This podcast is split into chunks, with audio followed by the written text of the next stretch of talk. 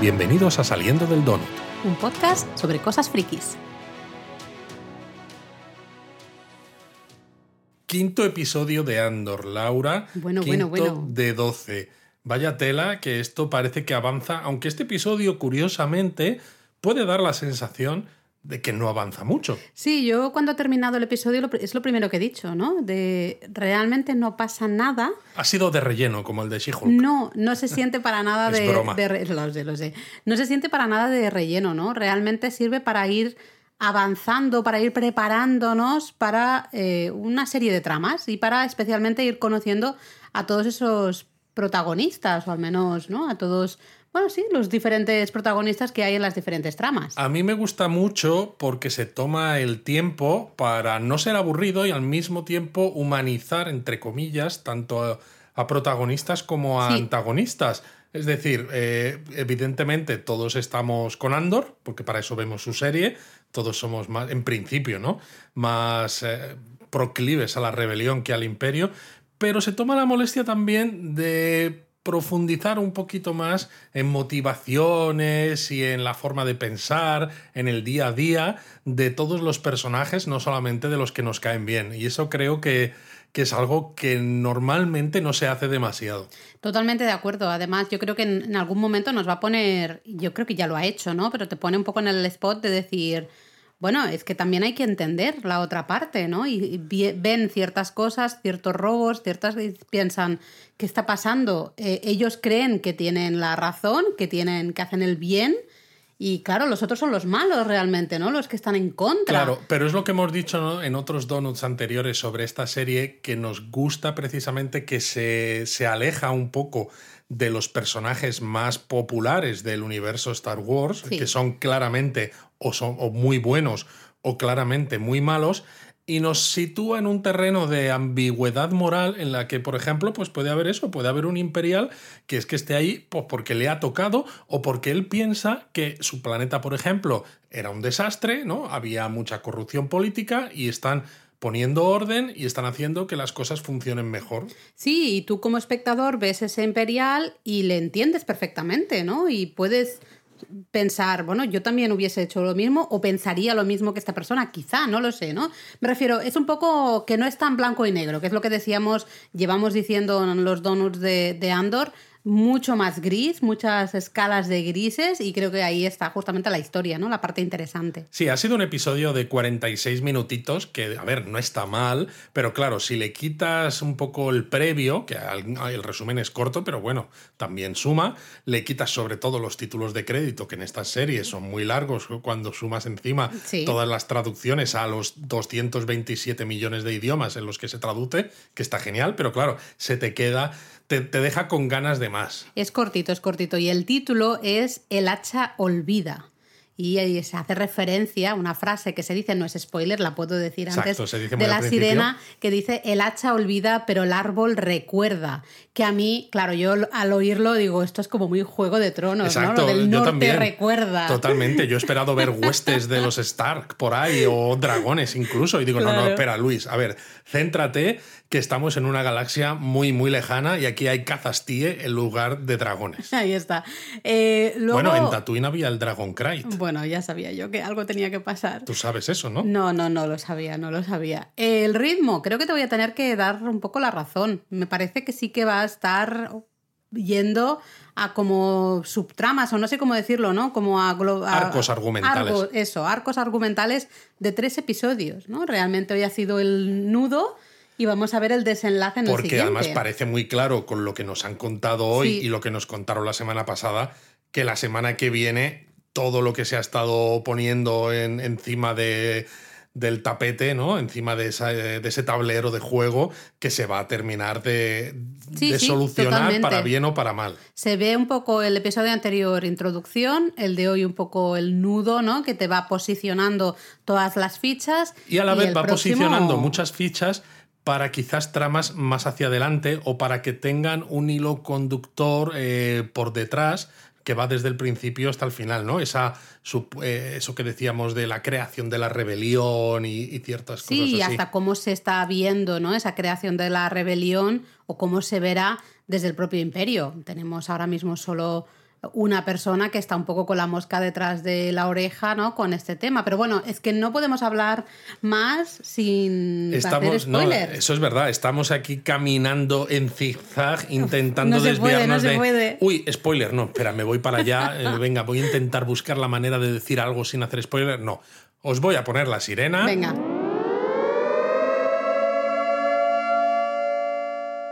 Y ya está. Sirena ya puesta. podemos hablar sin spoilers. A ver, yo intentaría con hacer. spoilers. Exacto, con spoilers, Laura. Yo intentaría hacer como hacemos en otros donuts, de hablar un poco de los varios focos que hay en la serie. Porque creo que es una manera más, eh, menos confusa de contar las cosas. Aunque en este episodio precisamente no es que sea fácil, porque salta muy rápidamente de unos focos bueno, a otros. o justamente por eso, porque van saltando de unos focos a otros, como tú dices, es más fácil si los aglutinamos, ¿no? Y decimos, primero vamos a hablar de este foco, luego de este otro, porque es eso, ¿no? Es un...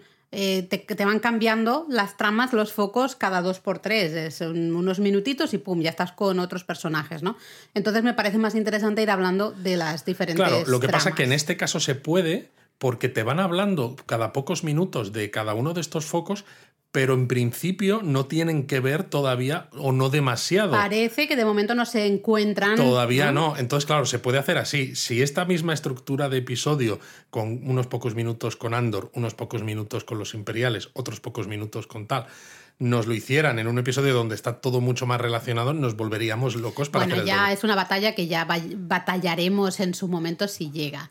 Eh, más o menos hemos visto como cuatro grandes focos, ¿no? Que dices tú, Andor con el grupo de esos rebeldes o futuros rebeldes o lo que sea, eh, Mon Mothma, pobrica mía, el Corpo Khan y su madre, bueno, yo el señor este que no le aguanto, y la... El estirao, que dices El tú. estirao y la inteligencia imperial. ¿No? Sí, La- bueno, vamos a ver de qué, en qué orden los hablamos. Yo creo que Hombre, empezamos por Andor, ¿no? Sí, por Andor sí, desde luego, porque también es el comienzo del, del episodio y lo que nos muestran es que se acerca ese día del robo, del asalto a esa guarnición imperial en este planeta en el que él está, como mercenario, recordemos, y que van a robar eh, todo el dinero que hay para ese cuadrante de la galaxia para todo el trimestre. Sí, eh, a mí da la sensación de que realmente son unos, unos pringaos, entre comillas pringaos, en el sentido de que tienen muy poca experiencia, muy poco conocimiento, van un poco perdidos, están un poco en plan, Dios mío, esto es mañana o pasado mañana y estamos aquí en Braga. Sí, porque hay algunas conversaciones que son curiosas en las que parece que les que le están haciendo ¿Cómo pones el peso, no? De No. cuando hablan de lo, de lo del peso de, Sí, la, o de no, la nave. Exacto, o- no, le están haciendo un tercer grado a Andor, que está bajo la apariencia, bajo la identidad de Clem, que dijimos en el donut pasado, pero realmente Andor se da cuenta de que ellos no tienen ni idea de cómo se hace, ¿no? Y se da cuenta y dice, si no estuviera yo aquí, Mm. ¿cómo haríais esto, no? Ellos dicen, bueno, ya nos apañaríamos. Y a lo mejor es verdad, porque cuando estás O en no, esta situación como rebelde, una- un tienes que ser suicidio. creativo, pero sí, lo más posible es que fuera un suicidio. Luego claro. también es curioso que todos desconfían de todos y muchísimo más de Clem, de Andor, claro, porque es el este ha venido aquí, en, faltan cuatro días para el robo, viene aquí. Tres, cuando llega o, faltan bueno, tres. pues tres, no sabemos nada de él, nadie nos cuenta nada de él y no se fían, ¿no? Y están todos ahí un poco... Es una situación un poco incómoda, la verdad. No son muy majos esta gente, de No son muy ¿eh? majos. Me ha gustado también un detalle eh, que aparece cuando están ensayando con armas y demás a un cazatíe Ah, de patrulla al fondo. Y claro, todos van corriendo a esconder las armas y se asustan un montón. Y solo es un cazatíe, pero luego sobrevuela la zona donde están ellos, donde tienen como el campamento, ¿no? Cerca de, de los bosques. Pasa el cazatíe súper cerca y a pesar de ser un solo cazatíe, que lo hemos visto en películas de Star Wars, que los ala X eh, se los cargan con mucha facilidad y todo lo que tú quieras, pero resulta muy amenazador. Sí, sí, sí, da- hasta como espectador da bastante miedo, ¿no? Y luego me ha hecho un poco de gracia, bueno, no sé si gracia es la palabra, pero sí, a mí me ha hecho gracia el rebelde político, le llamo yo, ¿no? Que está Sí, ahí el hablando ma- con el majo, uno que a ti te caía Sí, bien en el- Sí, sí, que ya me caía bien en el anterior. Está ahí escribiendo un manifiesto, ¿no? Eh, así como en tono político sobre la libertad, los conceptos de libertad, la opresión, la opresión del imperio, ¿no? Eh, claro, yo también me pregunto si esto va a ser importante, si, si, si vamos a tener la oportunidad de leer ese, ese manifiesto. No, no lo sé, pero a lo mejor algo de lo que se diga aquí, a lo mejor acaba resultando ser parte de los estatutos fundacionales de la Alianza ¿Quién Rebelde. sabe, ¿Quién no? sabe? ¿Quién sí, sabe? sí, sí. Eh, luego hay uno, es que yo no me sé los nombres, perdonadme, ya sabéis, yo ya lo dije al comenzar aquí saliendo del Donut este, este podcast, que los nombres y yo no nos llevamos Bueno, bien. pero Laura, por eso Saliendo del Donut es un podcast que ya dijimos al principio, es como cuando sales del cine, por ejemplo, El con tu pareja el- el o con tus amigos, ¿no? Y quieres comentar inmediatamente y evidentemente no te sabes todos los nombres de los personajes, a no ser que sean muy protagonistas y que se mencionen en repetidas ocasiones, ¿no? Aquí, pues hay uno de estos rebeldes que van a que están en el grupo de Andor, pues que es así con el pelo cortito, medio rubito y que tiene tatuajes. Sí. Y no sabemos ahora mismo, no nos acordamos cómo se llama, pero No. es el de los tatuajes. El de los tatuajes, que es un poco el que también, bueno, todos desconfían, ¿no? Hemos dicho, y de hecho ha estado, creo que buscaba, ¿no? Entre las pertenencias de, de Andor para mirar que estuviera todo correcto, para al menos saber un poco qué tenía en la bolsa, ¿no? Que vemos Sí, a Andor se lo había despertar. pedido la jefa o algo así. Bueno, eso dice, eso dice él. Yo ya no, Yo lo ya sé, no me fío tampoco. Eh, pero es curiosa también la, la pequeña charla que tienen sobre los tatuajes, ¿no? Porque ahí tienen un punto en común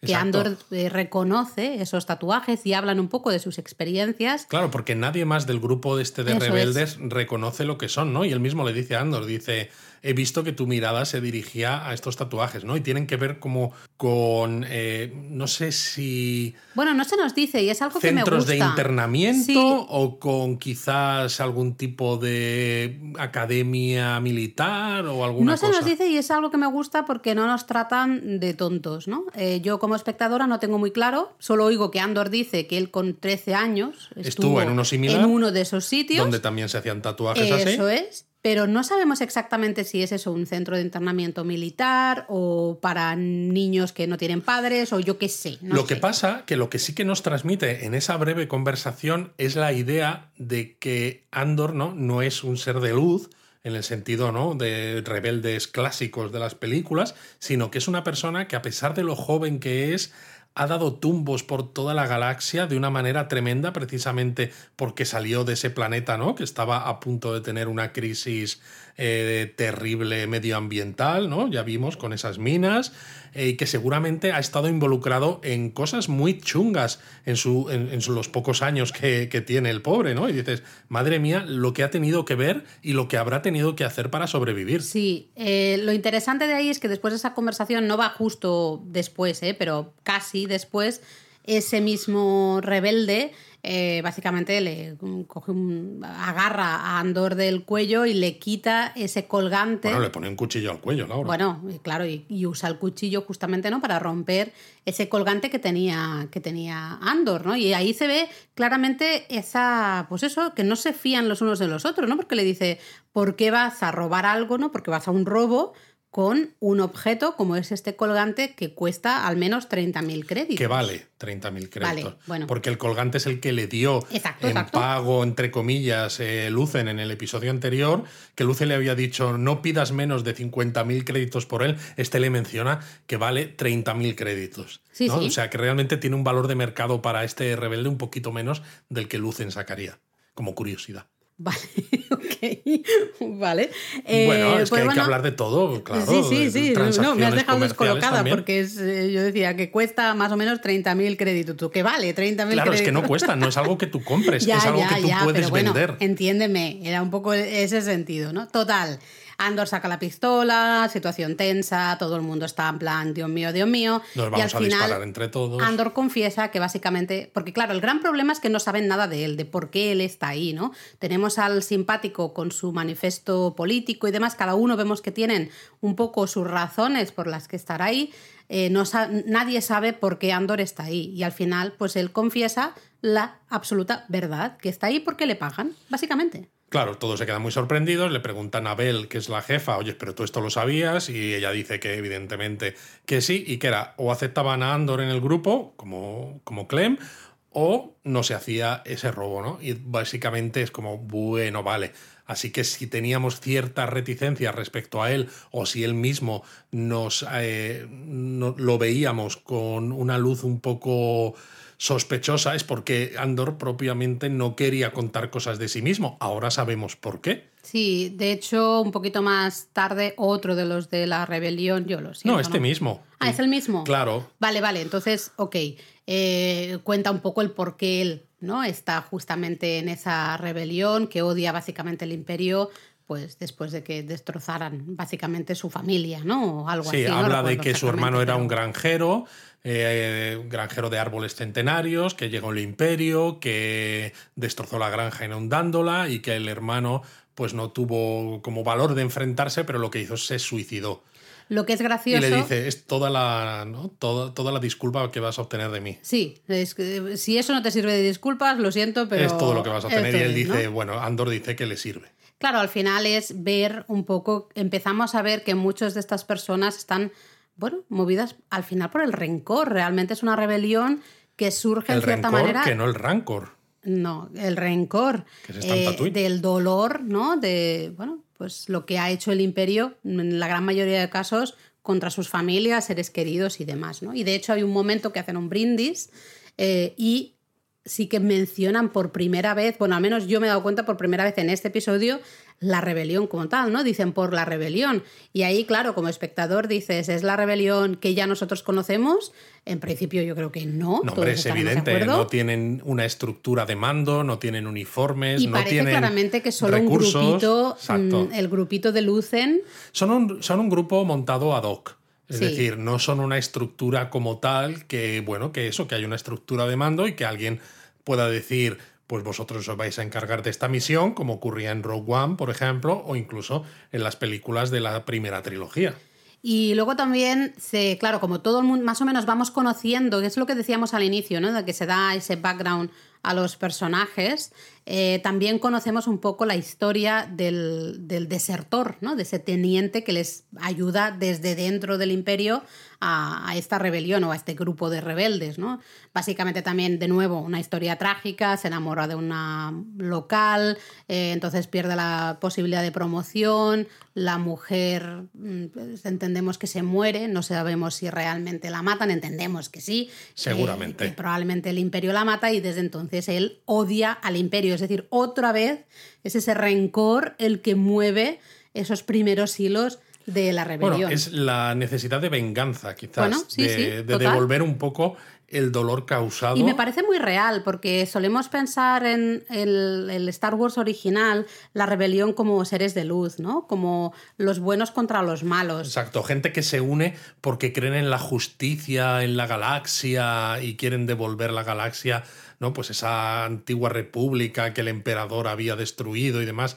Y dices, es El que esto no es real. No, el origen es eso, es la sed de venganza, ¿no? El rencor, el odio que tú sientes hacia, hacia esas personas o esa corporación Claro, o ese grupo que pero te ha hecho mientras daño. sea solo venganza, quizás lo, que, lo máximo que puedas tener son grupos pequeños como este, con pequeñas escaramuzas, Sí, pequeños robos sí, o demás. Si lo que quieres es ser realmente una amenaza para el imperio como estructura, necesitas proveerte bueno, de recursos, por supuesto, recursos económicos, recursos humanos y demás, pero sobre todo necesitas una estructura que te hable un poco más a, todos los miembros de esa estructura, más allá de simplemente la sed de venganza, ¿no? Encontrar de todas maneras qué es lo que los une a todos y darles un objetivo superior, quizás más elevado, que ahí, por ejemplo, a lo mejor dices, vale, aquí sí que entiendo esa rebelión que conocimos por primera Totalmente. vez en el episodio 4. ¿no? Totalmente, creo que hay una Star Wars. diferencia, ¿no? El origen en sí, eh, las bases, ¿no? Al final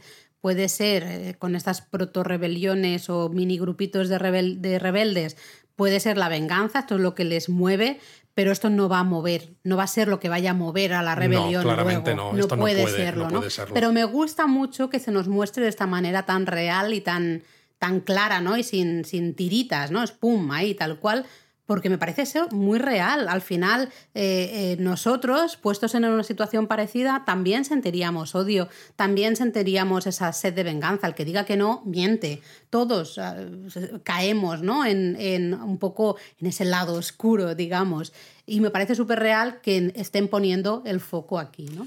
Es interesante, de todas maneras, hablabas tú de los, los, motivos del teniente imperial para cambiarse de bando y me ha resultado curioso cómo, ah, cómo aparenta monta, ser ¿eh? el típico mando intermedio imperial, un poco duro, un poco capullo con sus hombres. Duro para, no es la palabra, para mostrar, sí. Para mostrar quién es el que tiene el mando de la situación y meter un poquito de miedo, ¿no? También, en el sentido de no hagáis algo que no quiera porque entonces os os la podéis, os la podéis ganar. ¿Por qué será que todos los mandos, estos intermedios de, del, del, del imperio, son tan chulos y prepotentes. Bueno, tú o sea, dale, va con el trabajo, ¿no? Tú dale poder a alguien y pasa a veces en cualquier empresa. Supongo. Los que son muy jefes lo tienen muy claro y a lo mejor y seguramente son más cool, pero los que son mandos intermedios han visto la oportunidad de ir subiendo De en el escalafón y lo que quieren es asegurarse de que nadie les quite de ese puesto y seguir escalando todo lo que Es puedan. curioso porque al principio como espectador dices, pero, pero este tío, ¿no? Casi como que le odias, luego ya ves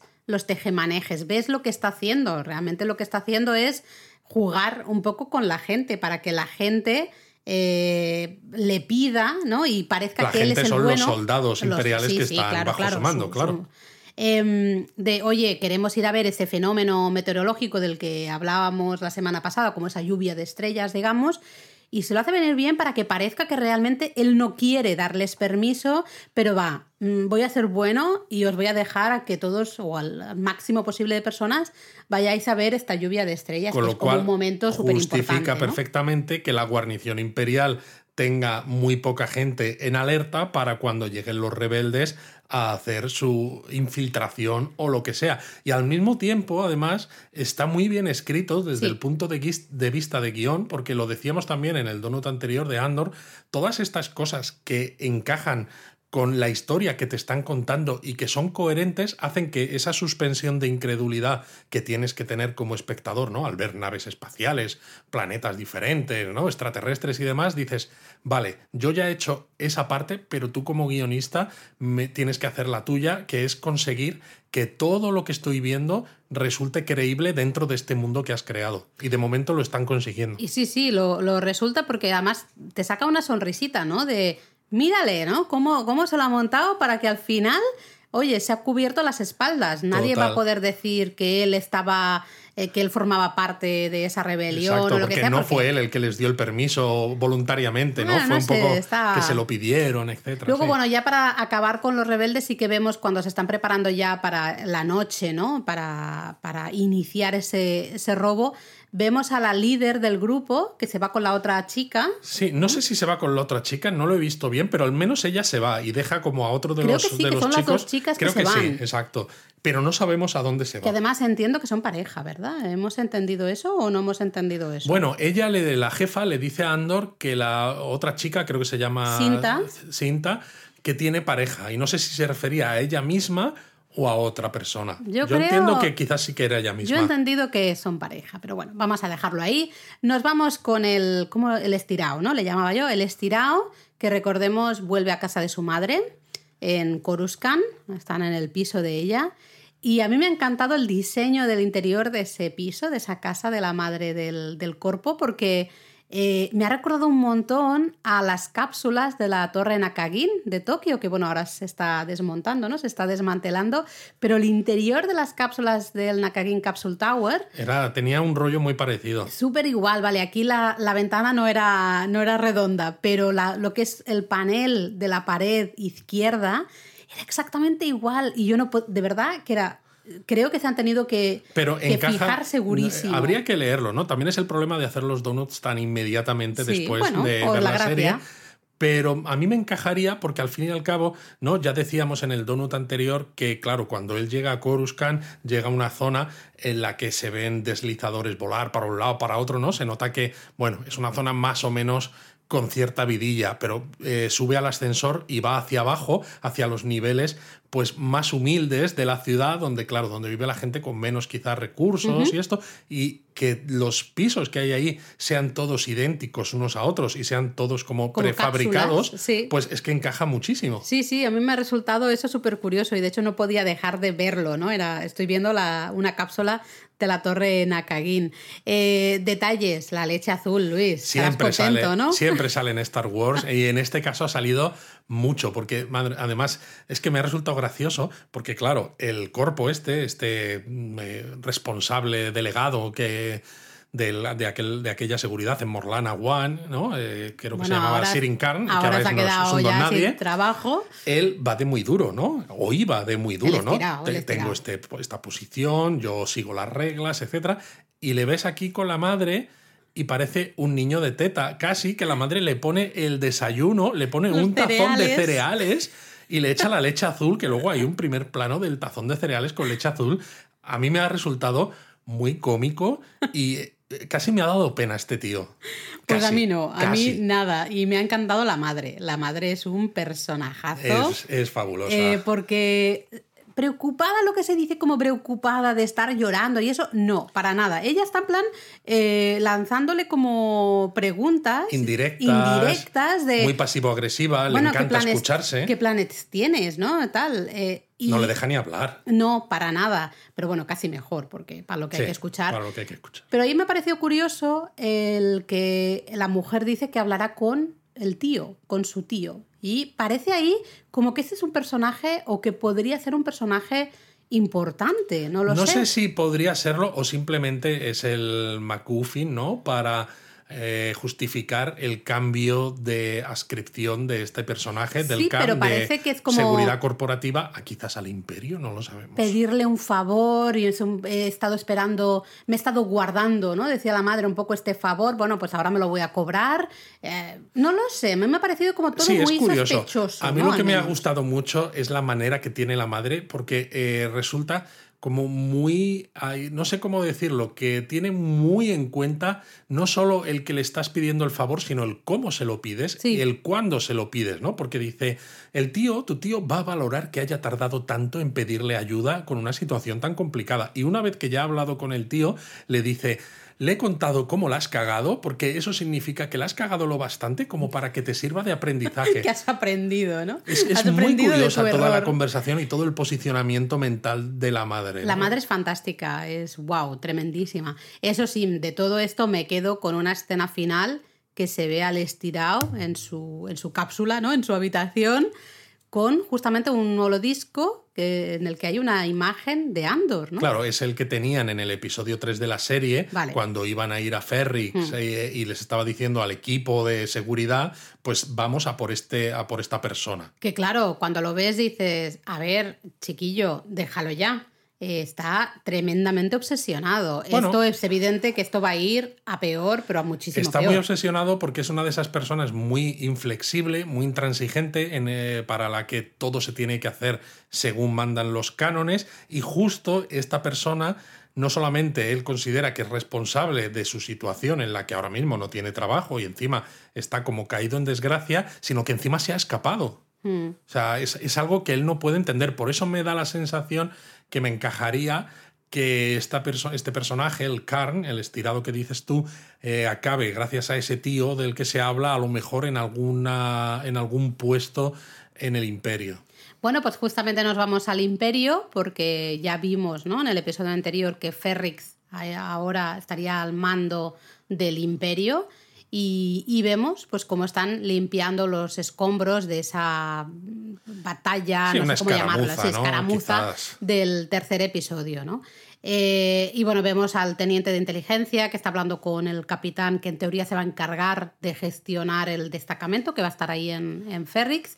Y se ve la ambición, ¿no? De, de uno de ellos, pero no tanto por querer ser mejor, mejorar, subir, sino básicamente por la apariencia, por el dinero. Sí, porque este, este tío, este tipo, el capitán de- del imperio, le dice a este teniente de inteligencia, los de inteligencia son los del uniforme blanco, recordemos, le dice que si puede ser prefecto. Hmm. Y dice, mira, por mí como si quieres ser, eh, yo qué sé, Perfecto. ba- bailarina de, de lo que sea, ¿no? Bueno, no sé qué le dice, pero dice, a mí me da igual, ¿no? Mientras hagas el trabajo, porque además el cargo de prefecto no lleva acompañado una subida de sueldo, más dinero, ni nada de nada, ¿no? O sea, simplemente es eso, es el aparentar, ya que estás en un planeta, ¿no? Que parece que, bueno, ha tenido una situación complicada porque ha cambiado de estar bajo control corporativo a estar bajo control del imperio, dices, pues bueno, yo me pongo aquí, yo voy a ser el que manda y voy a conseguir eh, labrarme un, nombre para mí mismo. patio, ¿no? Total, total. Mm. Es un poco también esto que se juega mucho con el tema del imperio de ciertos mandos intermedios, otra vez, que tienen a veces esa ambición eh, a, superar un poco a sus pares, a decir yo estoy por encima de ti y aquí, aunque sea un planeta mm. medio perdido, aunque no le importe a casi nadie, pero vais a hacer lo que yo digo. Totalmente, lo que decíamos antes, ¿no? Chulillos. El tema es que ha salido Ferrix, vale poquito realmente, ¿no? Solo para estas pinceladas, pero está claro que si nos mantienen en Ferrix de alguna manera, ¿no? nos mantienen conectados a este, a este lugar, es que volverá a salir, algo pasará aquí. Tiene sentido, porque al fin y al cabo Andor dijo, eh, cuando se va en el tercer episodio de la serie, que volvería cuando pudiera, y de hecho deja amigos allí, ¿no? Pues la chica que le hacía de contacto con, con Lucen, precisamente, ¿no? Para este contrabando. la, tía Petunia. Exacto, la tía Petunia, la mujer que le salva, ¿no? Cuando él es pequeño del planeta donde él vivía. Veremos. Luego también aparece de nuevo esa teniente estirada, ¿no? También la teniente rubia. Eh... De Dramiro. Vale, yo los Hombre, en este caso hay que decir el nombre porque no puedes decir la teniente estirada porque estirado ya es un concepto que está reservado para el de seguridad corporativa. pues la teniente Miro que sigue investigando, ¿no? Recordemos que ella decía, es que hay algo que aquí, algo que se nos está escapando, ¿no? No me cuadra. Pues la vemos que ella está RQR investigando con su ayudante. Está un poco perdida, ¿no? Realmente diciendo, yo veo, siento que tengo que seguir investigando, que aquí hay algo, pero todavía realmente no tengo muy claro hacia dónde tirar, ¿no? De hecho, hay un momento sucediendo? que está a punto de tirar la toalla y es el ayudante el que le quita la idea y le dice que está en la pista de algo mm. que realmente es importante, ¿no? Y de, hecho le dice algo parecido a que lo que ha pasado es demasiado casual para ser casual. Sí, porque hacen un eh, hacen una mm, eh, no me sale la palabra, van diciendo todos los lugares en los que han robado piezas o han desaparecido cosas y demás, ¿no? Entonces parece todo como muy... Al azar. Sí, casual, ¿no? De, bueno, pues esto es aquí, esto es allá, esto no tiene ningún tipo de sentido todo junto. Entonces él, claro, él dice, mm, cuando no tiene sentido es que probablemente lo tenga. Y de hecho opinan al final, ¿no? Que si quisieran hacer algo así, ¿no? Robar cosas de eh, bases imperiales, pues para hacer algún tipo de ataque o lo que de sea. ataque o de oposición al imperio, lo harían justo de esa manera. De esa manera. Y entonces siguen investigando. Sí, sí, sí. Eh, está muy chulo ese mini, esa mini escena porque es muy cortita, pero nos permite conocer muy rápidamente un poco más a, especialmente a ella, ¿no? El, personaje de Dedra ver un poco esa ambición, pero en este caso es ambición correcta, me atrevería a decir, ¿no? De ella sabe, ella siente que hay una historia ahí, que hay algo ahí, que no se está viendo y, no va a parar hasta conseguir unir todos los puntos. Quizás ella sea menos gris que otros personajes en el sentido de que a mí me da la impresión. De uniforme de blanco absoluto, sí, eso No, no, no solo por eso, porque a mí me da la sensación. A mí me da la sensación. Ah, claro, no lo había pillado. Sí, estaba, como estaba pensando en lo que iba a decir, pues me, vale, muy bien, Laura, muchas gracias. Perdón. Pues quiero decir que creo que ella, al contrario que otros personajes, ella tiene muy claro que su lealtad está con el imperio y creo que ella en su cabeza o en su corazón es, tiene poco gris. Ella es pro imperio sí o sí. Entonces, Por supuesto, y para ella esto es lo correcto. exacto, a eso me refiero. Ella no tiene esas dudas de estaremos haciendo lo correcto, ¿no? Para ella el imperio es el que tiene que prevalecer y esto es una amenaza para el imperio, con lo cual ella no va a yo quiero ser prefecto, yo quiero ser eh, en lugar de teniente, quiero ser general. Ella está haciendo quiero su ser trabajo para el imperio. Justo, quiero hacer mi trabajo de la mejor manera posible para asegurar que el imperio sobreviva y que destruya cualquier tipo de oposición que pueda estar surgiendo. Totalmente de acuerdo. Va a ser interesante si, bueno, yo creo que al final, ¿no? Va a tener que toparse de alguna manera con Andor o con los rebeldes. Va a ser interesante también que salga, que puede salir de ahí. Pero bueno, nos vamos ya a otro foco. A la última, el último foco. Sería especialmente Mon Mothma y terminamos un poquito con Lucen, ¿no? Eh, Mon Mothma, la vemos en su casa. Yo, qué pena. Yo quería ver la cena esa que nos, que nos medio eh, spoilearon, ¿no? No, tisearon eh, en el episodio anterior. Me hubiese gustado verla, ¿no? Pero ya la vemos desayunando en su casa y está, bueno, con una hija adolescente que la hija está mm, insoportable. También bueno, pero va a morir. Bueno, lo dices por el kimono, ¿no? Exacto. Porque claro, para el que no lo sepa, en Star Wars eh, de siempre, eh, George Lucas lo reconocía, tenía mucha influencia de cosas japonesas, incluso los propios Jedi, la manera en la que visten, parecen eh, ropas como kimonos y se cierran incluso, siempre hasta ahora los habíamos visto, que se cierra el lado izquierdo sobre el derecho, como se cierran los kimonos en Japón. Cuando en Japón cierras un kimono el lado derecho sobre el izquierdo, como la hija de Mon Mothma en este episodio, eso significa que esa persona está muerta, porque es como le colocas el kimono a un cadáver, a un, cadáver, a un fallecido. Sí, al fallecido ya en el ritual del, funeral. Yo no sé si es un despiste, yo es lo primero que he visto. Es verdad que nosotros evidentemente nos fijamos mucho en esto porque ya sabéis que somos japonismo, entonces eh, siempre vemos este tipo de cosas. Todas las series y películas relacionadas con Star ha sido correctamente. Siempre ha sido eh, del lado correcto según eh, ¿no? la manera de hacer. Es raro aquí ver el, pues eso, ¿no? El lado derecho sobre el izquierdo. Seguro que somos los únicos frikis que nos hemos fijado estamos hablando de esto. Yo lo primero que he dicho, digo, pero ¿por qué lleva al lado derecho encima del izquierdo, ¿no? Es como, no. Y yo he dicho, va a morir. Va a morir, va a morir. Bueno, eh, hay ahí un poco de rifirrafe porque en teoría la hija había quedado con la madre para irse con la madre, pero ahora la hija dice que se va a ir con el padre.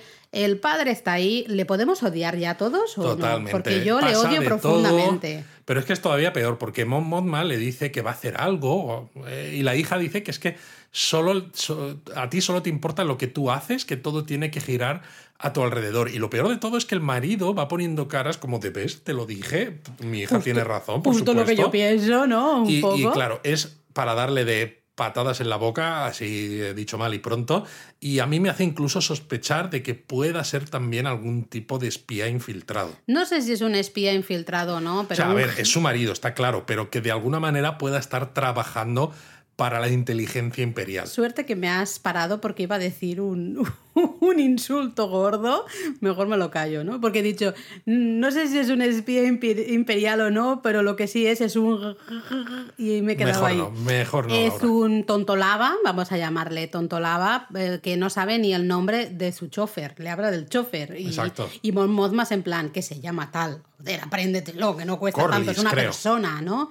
Eh, bueno, total, les vemos eh, yendo en, un, en sí, pasan, hay otras escenas y tal, porque lo que decimos, ¿no? Las historias van saltando de unos arcos a otros, pero les vemos al final en una escena en ese deslizador que es como una limusina. Sí, sí, sí, vienen de un evento, no, no tenemos muy claro, nos da un poco igual, ¿no?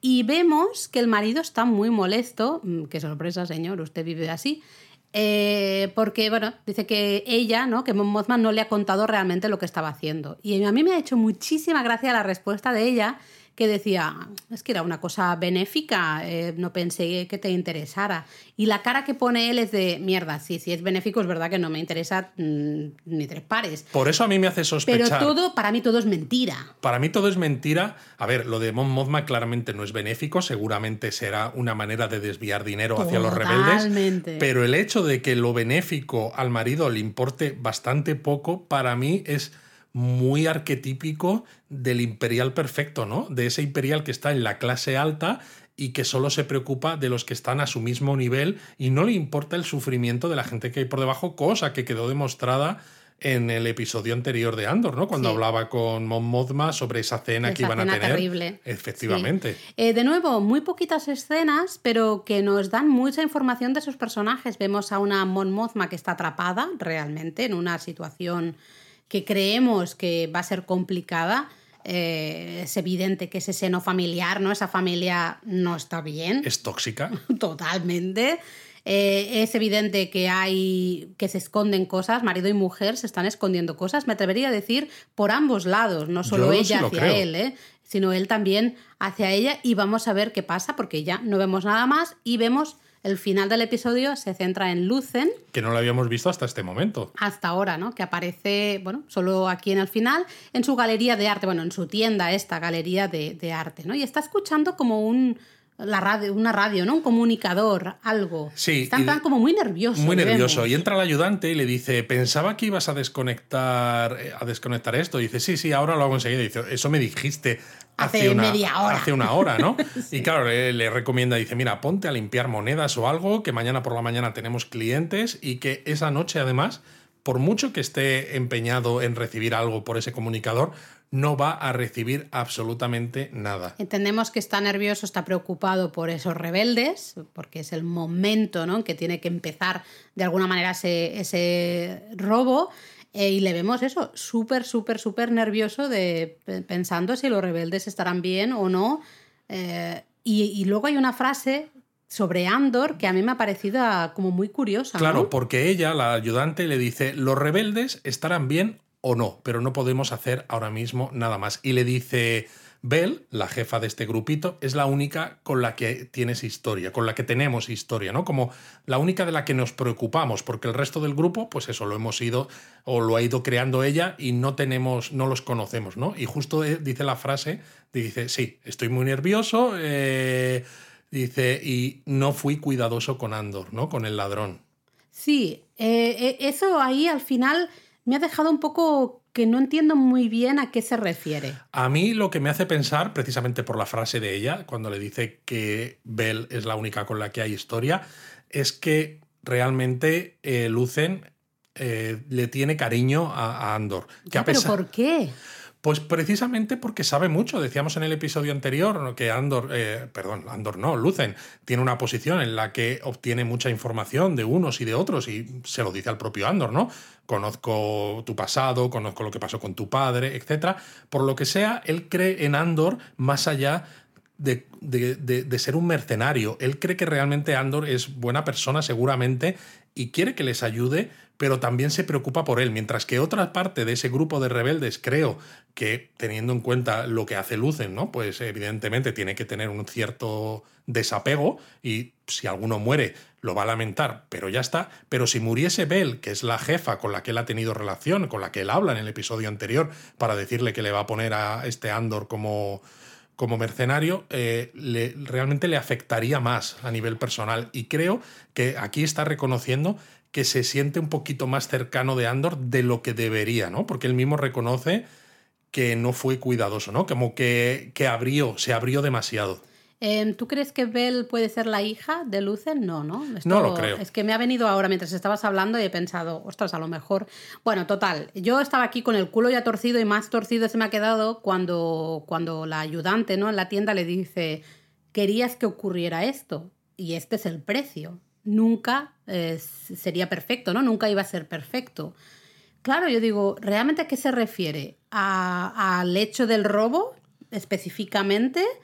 ¿A qué? A- es que Pues- no me queda- ¿A Andor? Justamente, yo creo que que Andor es- participe en ese robo. Pues fíjate, yo creo que es un poco a, a todo, porque estábamos hablando hasta ahora de que existen grupos muy dispersos, ¿no? En el episodio anterior se mencionaron diversos grupos de, de personas que se oponen al imperio y uno de ellos son los grupos que tienen eh, a Lucen como, como apoyo, ¿no? Entonces, eh, creo que con este, con este robo que se va a hacer ahora, en el- la semana que viene, eh, suponemos, va la- esa rebelión o esa proto-rebelión va a tener una mayor cantidad de recursos económicos pues para hacer más cosas y para tener una estructura mucho más estable y más organizada.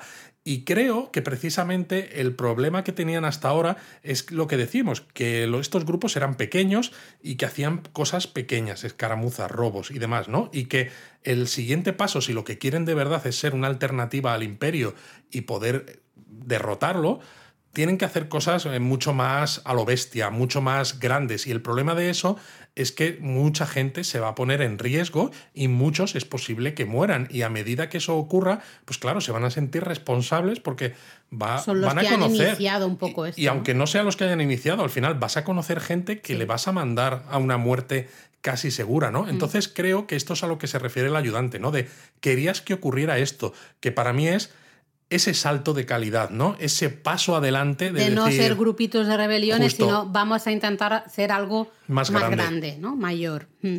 Luego a mí sí que me ha gustado mucho el final, ¿no? La frase que, que dice él, porque ella le dice, bueno, a mañana a esta hora pues ya habrá acabado todo. Y Lucen contesta o comenzará todo. Por eso creo yo que la explicación es esto que te estaba Mm. diciendo, porque esta última frase de Lucen para mí es ese guiño de los guionistas claramente a que ese robo en esa guarnición imperial no va a suponer, no va a ser un robo más, sino que va a ser un antes Un y un después en esa rebelión que se está Y montando. es la primera vez que aquí, y se acaba el episodio, pero sientes esa esperanza, ¿no? De justamente comenzará todo.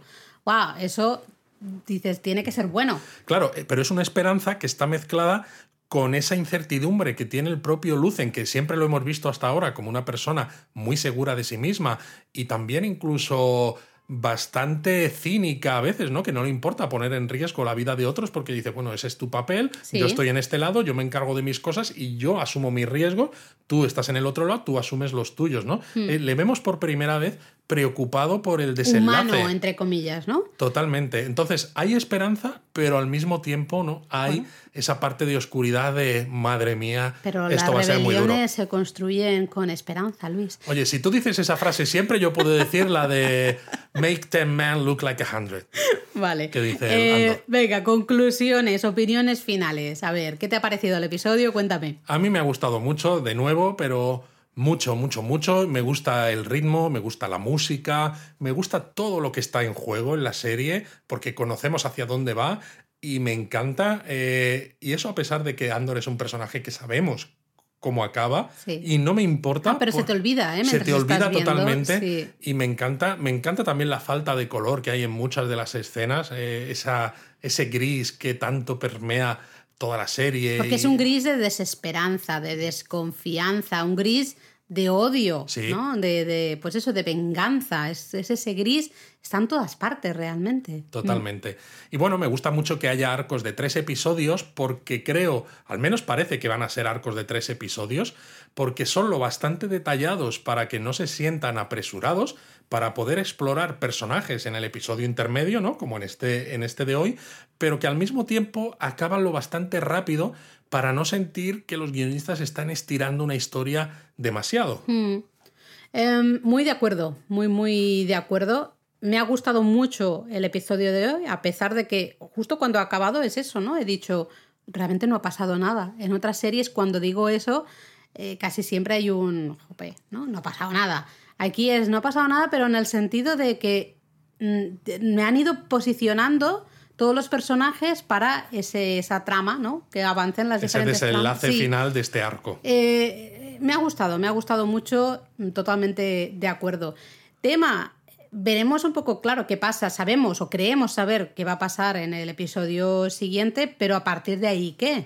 Eh, Bueno. sabemos, por ejemplo, So Guerrera, ¿no? Que le- le sabemos que va a salir Forrest aquí. Whitaker sabemos que vuelve a salir en esta serie. ¿Crees que ya saldría en el episodio 7, que sería como el siguiente grupo de Es tres que, claro, tramas? es lo que no sé. No sé si, por ejemplo, si el siguiente arco, ¿no? Episodios 7, 8 y 9 tendría que ver con So Guerrera y a lo mejor volvemos a Jeddah, eh, este planeta que aparece en Rogue One, o quizás aparezca en el arco final. Para mí quizás el arco final debería ser eh, la fundación de la rebelión per se y el arco en el que todas las historias confluyan. Entonces yo sí veo a So Guerrera saliendo en el siguiente, en el siguiente arco. Además, hay que recordar que en Rogue One se hablaba de que el grupo de So Guerrera se había escindido de la es. rebelión porque eran como mucho más brutos. Eh, querían hacer eh, atacar al imperio de una manera mucho más abierta, más directa. Bueno, el imperio es chungo, pues nosotros lo, Exacto. para ganarles tenemos que ser más chungos. Mientras que la rebelión en ese momento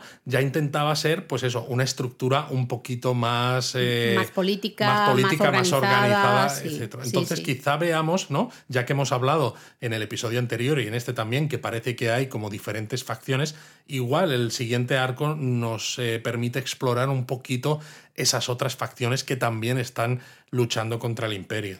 Eh, a mí me ha gustado mucho también, lo hemos dicho ya en el, en el episodio, eh, cómo con poquito tiempo conoces mucho más a los personajes, ¿no? Y conoces realmente al imperio. Es un poco lo que decía antes de, puedo entender que hay gente que está trabajando para el imperio y para ellos eso es lo correcto. Y de hecho cualquier persona que se oponga, es el mal, son los que lo están haciendo mal, que tienen un, un, problema, ¿no? A mí me gusta de la serie hasta el momento que el imperio sale, incluso en este episodio del que hablamos ahora en el Donut, sale relativamente poco. Salen personajes sí. que son parte del imperio, pero tampoco tienen demasiados minutos de pantalla.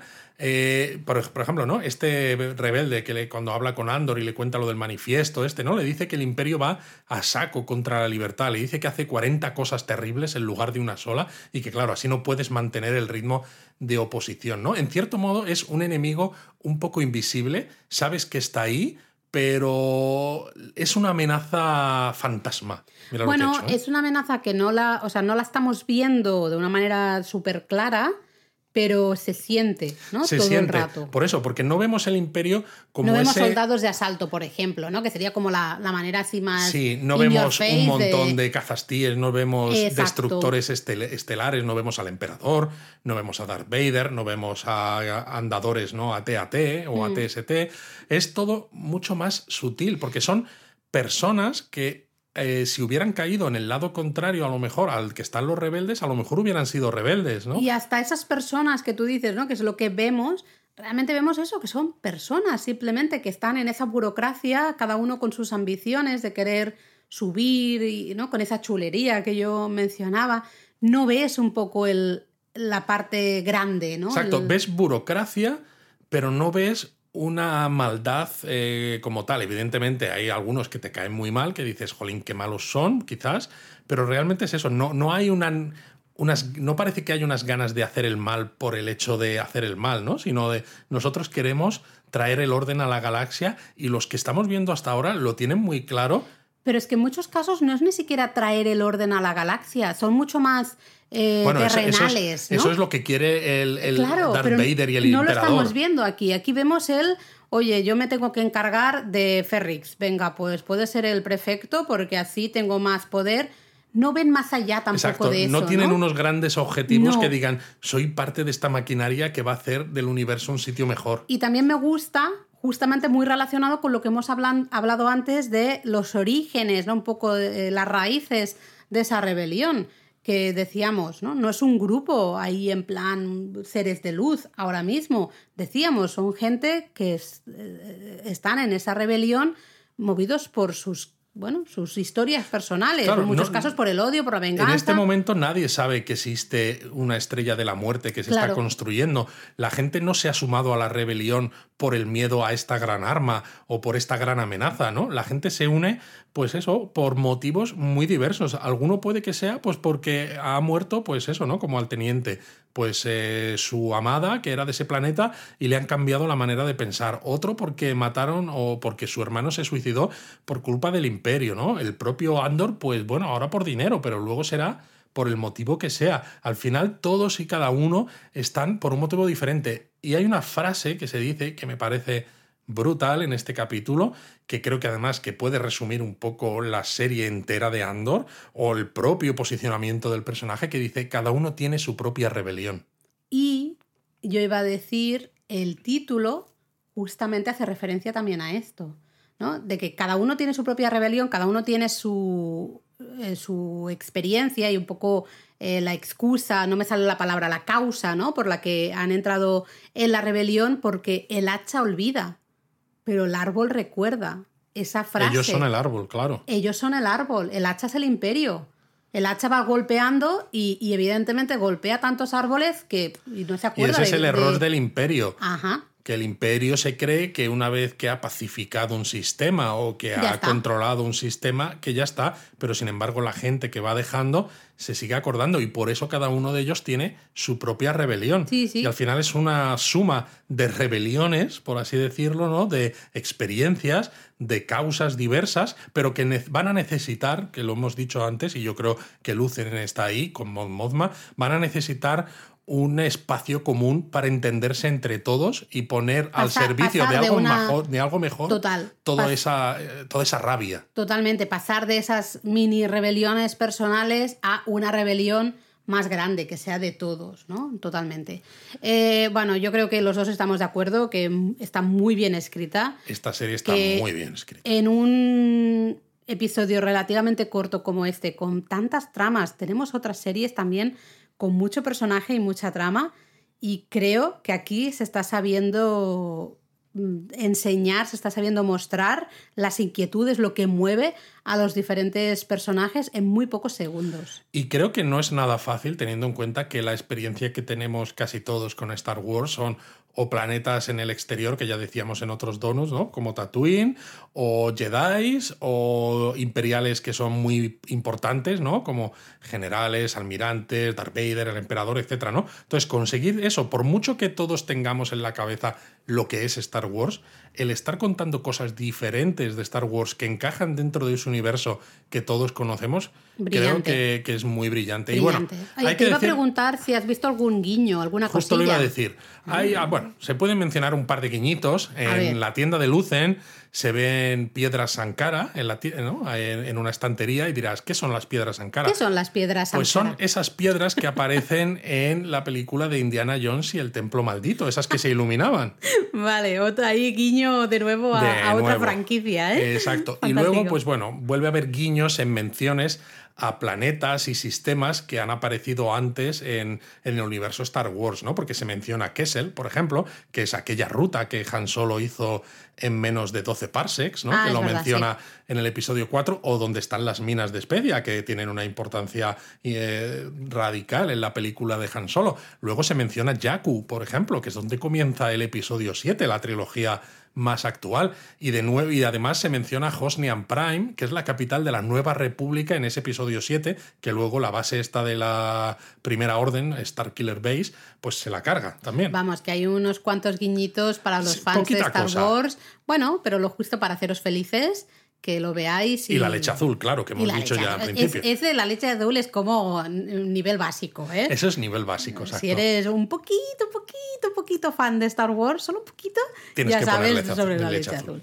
Bueno, veremos qué pasa si el siguiente episodio es ese desenlace de a mí este me da, de tres. A mí, tal como nos están llevando, me da mala espina porque creo que va a haber. que no va a salir tan fácil como se esperan. No, va a ser un desastre. va a ser un cierto desastre. Eh, Andor va a escapar, evidentemente, pero Lucen va a, acabar muy preocupado. Quizás veamos que, no sé si ya en este próximo episodio, pero un poquito más adelante, que Mon Mothma se pone en riesgo por su intento de llevar recursos hacia estos grupos. Eh, veremos, veremos. Bueno, pues la semana que viene vemos. Os, queremos, queremos 3.000.